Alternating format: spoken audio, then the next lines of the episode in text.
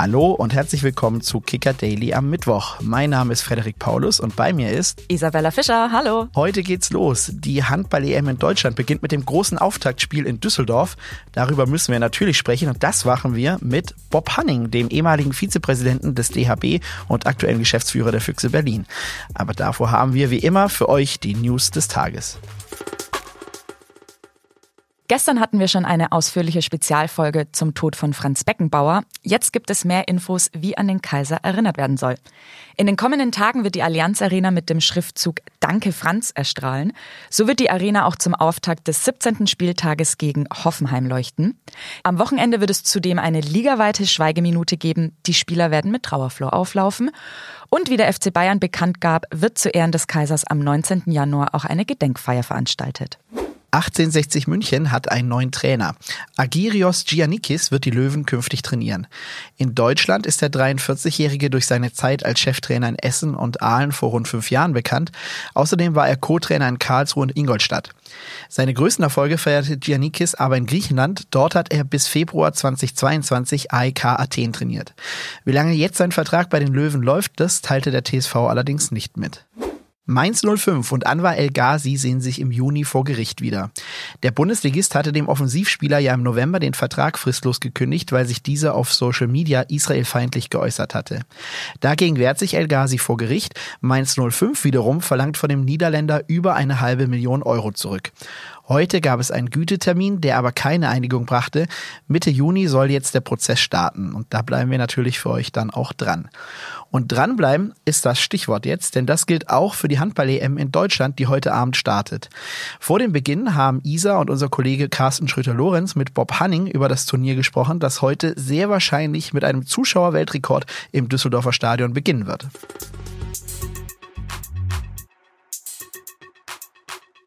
Das Sportjahr 2024 ist noch keine zwei Wochen alt und startet direkt mal mit einem Highlight. Die erste Handball-Europameisterschaft der Männer im eigenen Land steht vor der Tür.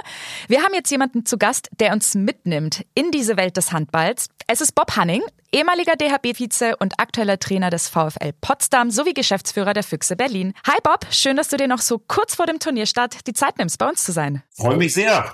Ja, du hast gerade eben schon gesagt, äh, du bist heiß, auch heiß aufs erste Spiel. Hast du für Mittwochabend eigentlich schon dein Fernglas eingepackt?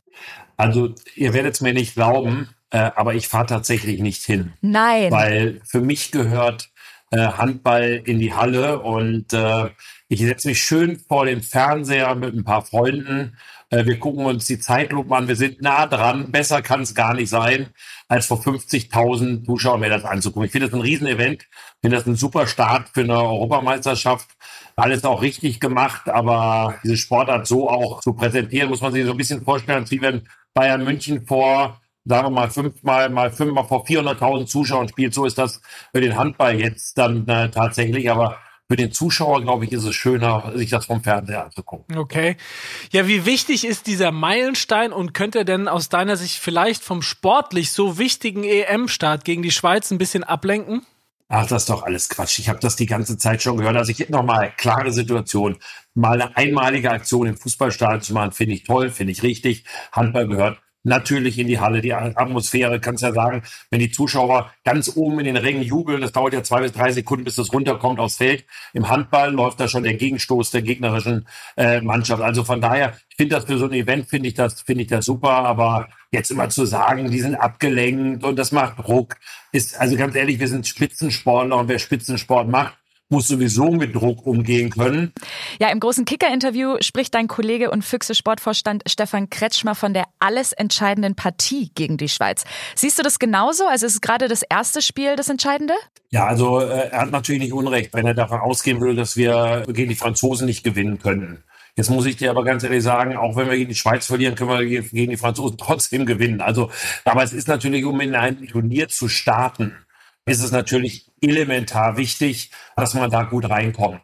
Und bei allem Respekt vor der Schweiz, die eine gute Nationalmannschaft haben, Äh, aber das ist egal, ob ich vor fünf Zuschauern oder vor 53.000 Zuschauern im eigenen Land spiele. Das muss ich einfach mal gewinnen, das Spiel. Ja, aus dem Kader der Heim-WM von 2019 sind mit Andreas Wolf, Kai Hefner und Yannick Kohlbacher nur noch ein Trio übrig. Dagegen gibt es gleich fünf EM-Neulinge. Die Erwartungen sind natürlich trotzdem hoch an die deutsche Mannschaft. Wie schätzt du die denn momentan so ein?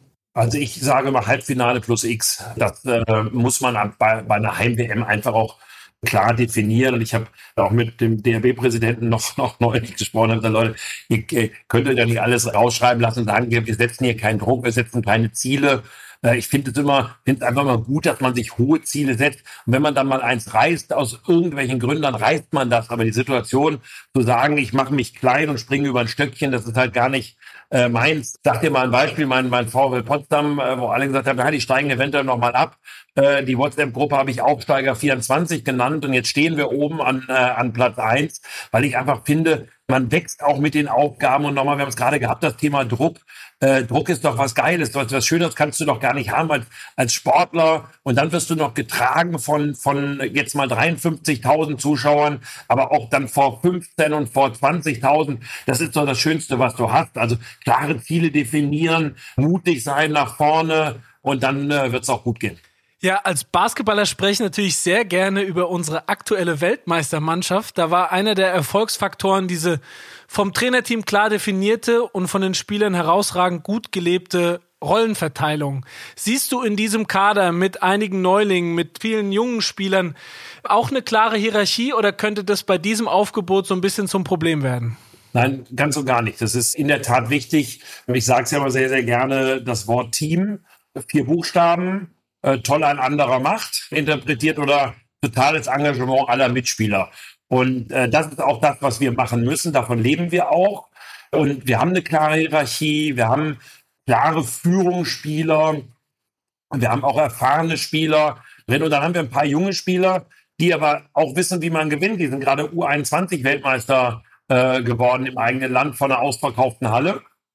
Und ich glaube, wenn jeder seine Rolle kennt, seine Rolle einnimmt äh, dann kann das sehr, sehr erfolgreich werden. Aber ähm, du hast völlig recht. Eine gute Hierarchie äh, ist das, was, was jede Mannschaft braucht, um erfolgreich zu sein. Wen siehst du von den Führungsspielern so am ehesten in der Pflicht, das Ding zu tragen? Ähm, also ich, ich sage immer, es ist immer eine Achse im Handball, die, die zentral ist. Das ist der Torwart, das ist der Mittelmann und das ist der Kreisläufer. Und alles andere gruppiert sich dann darum. Und für, für mich äh, der Leader schlechthin ist, ist Andy Wolf der das auch über seine Leistungen auch aus, der hat eine unfassbare persönliche Entwicklung gemacht, äh, auch von, seiner, von, seiner, von seinem ganzen Charakter her. Der muss uns tragen, ohne das geht's nicht. Dahinter haben wir einen sehr, sehr jungen Torhüter, spannenden Torhüter aus der U21 mit äh, David Speth. Dann haben wir gleiche Situation mit Juri Knorr äh, auf der Mitte als Spielgestalter. Der muss jetzt in die Verantwortung. Jetzt hat er auch die Turniere als Erfahrung mitgebracht und das traue ich ihm auch zu. Äh, dahinter haben wir mit äh, Nils Lichtlein einen jungen Spieler, U21 MVP, der das, der das dann mal schrittweise auch äh, unterstützend äh, mitlösen kann. Und am Preis haben wir Goller äh, als den Kapitän schlechthin. Und auch da haben wir äh, einen sehr, sehr jungen mit Fischer, aber natürlich auch noch einen erfahrenen mit Kohlbacher, weil gerade darüber geredet, U19-Mannschaft. Also das gibt schon viel, aber dann kommen ja auch erfahrene Spieler, Rune Darmke von Kiel, Mertens äh, von, von, von, von Magdeburg, äh, die alle wissen, wie man Titel holt, äh, Timo Kastening auf der anderen Seite. Und ich traue auch Julian Köster eine Menge zu bei dieser bei dieser Heim-WM. Mhm. Wie schwer wiegt trotzdem der Ausfall von Routinier Patrick Grötzky? Also ich sage mal, ähm, nicht, dass das despektierlich rüberkommt. Das ist, äh, der teilt sich mit Timo Kastening eine Rechtsaußenposition. Äh, Timo ist in der Lage, das Turnier komplett zu bestreiten. Es tut mir für den Jungen leid, weil er uns natürlich hätte helfen können. Aber ich glaube auch, dass der Nationaltrainer Alfred Gislason sowieso nur mit einem Rechtsaußen in diese Spiele gegangen ist. Man darf nur 16 Spieler nominieren. Wir müssen sowieso noch was aussetzen lassen. Und ich glaube, das hätte ein Rechtsaußen so oder so getroffen. Von daher jetzt nicht die Situation, dass wir sagen, wir sind dadurch wirklich geschwächt. Auf welche Mannschaften und Spieler sollte man denn als Handballleihe achten? Also das ist Handball ist einfach. Äh, wer Dänemark schlägt, wird Europameister. So einfach können wir das.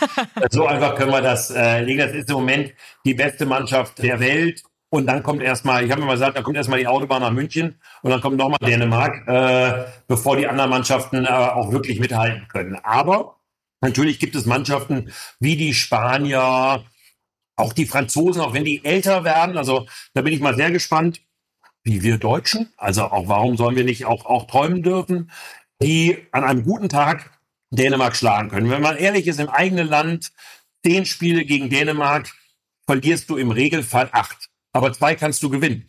Und warum soll dann an diesem Tag nicht genau dieser Tag sein, wo dieses eine Spiel dann auch stattfindet? Das sind so die Top-Favoriten.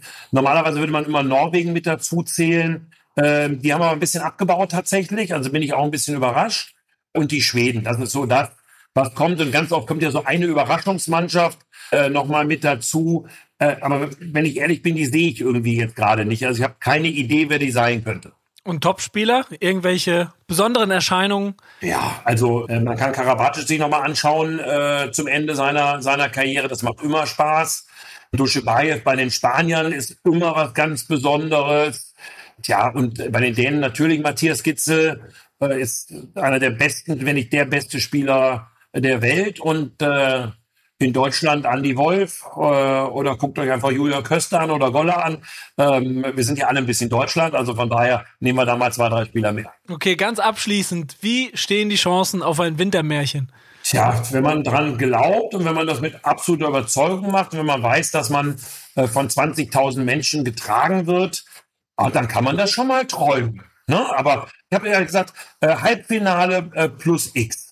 Und ich glaube, das ist ganz, das ist ganz gut und, und lass die mal über sich hinauswachsen, lass die mal das, was du gerade gesagt hast, als Team sich entwickeln, äh, dann, äh, dann auf geht's Deutschland. Dann kannst du ja eine WhatsApp-Gruppe mit dem Namen Europameister 2024 ins Leben rufen. Wir drücken die Daumen. Das machen wir danach. Alles, alles gut. Dankeschön. Sehr gerne.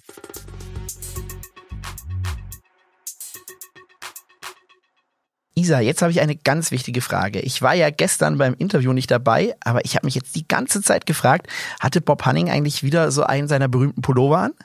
Natürlich Oi. hatte er einen seiner berühmten Pullover an. Als ich im Vorfeld die Fotodatenbank nach einem Foto für unsere Instagram-Grafik durchsucht habe, war ich schon auch echt erstaunt, was für Pullis Bob daheim im Kleiderschrank liegen hat.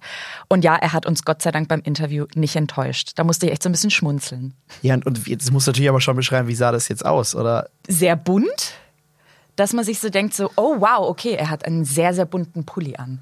Okay, also ihr wusstet quasi gleich, er ist jetzt da. Ja, so, genau. So also man hätte ihn einfach, auch hätte man ihn nicht gekannt, allein von den Pullis her wusste man, okay, it's Bob Hanning. ich finde es ja eigentlich richtig stark, dass da einer so sein Markenzeichen hat und dass ihn daran auch irgendwie jeder gleich wiedererkennt. Ich weiß jetzt allerdings nicht, ob ich solche Pullover tragen könnte. Ich weiß nicht, du, Isa?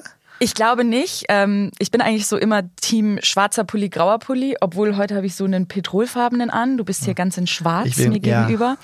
Ähm, ja, zumindest im Winter trage ich tatsächlich gerne bunte Mützen, aber vielleicht sollten wir mal so einen Ugly Sweater Day im Büro einführen.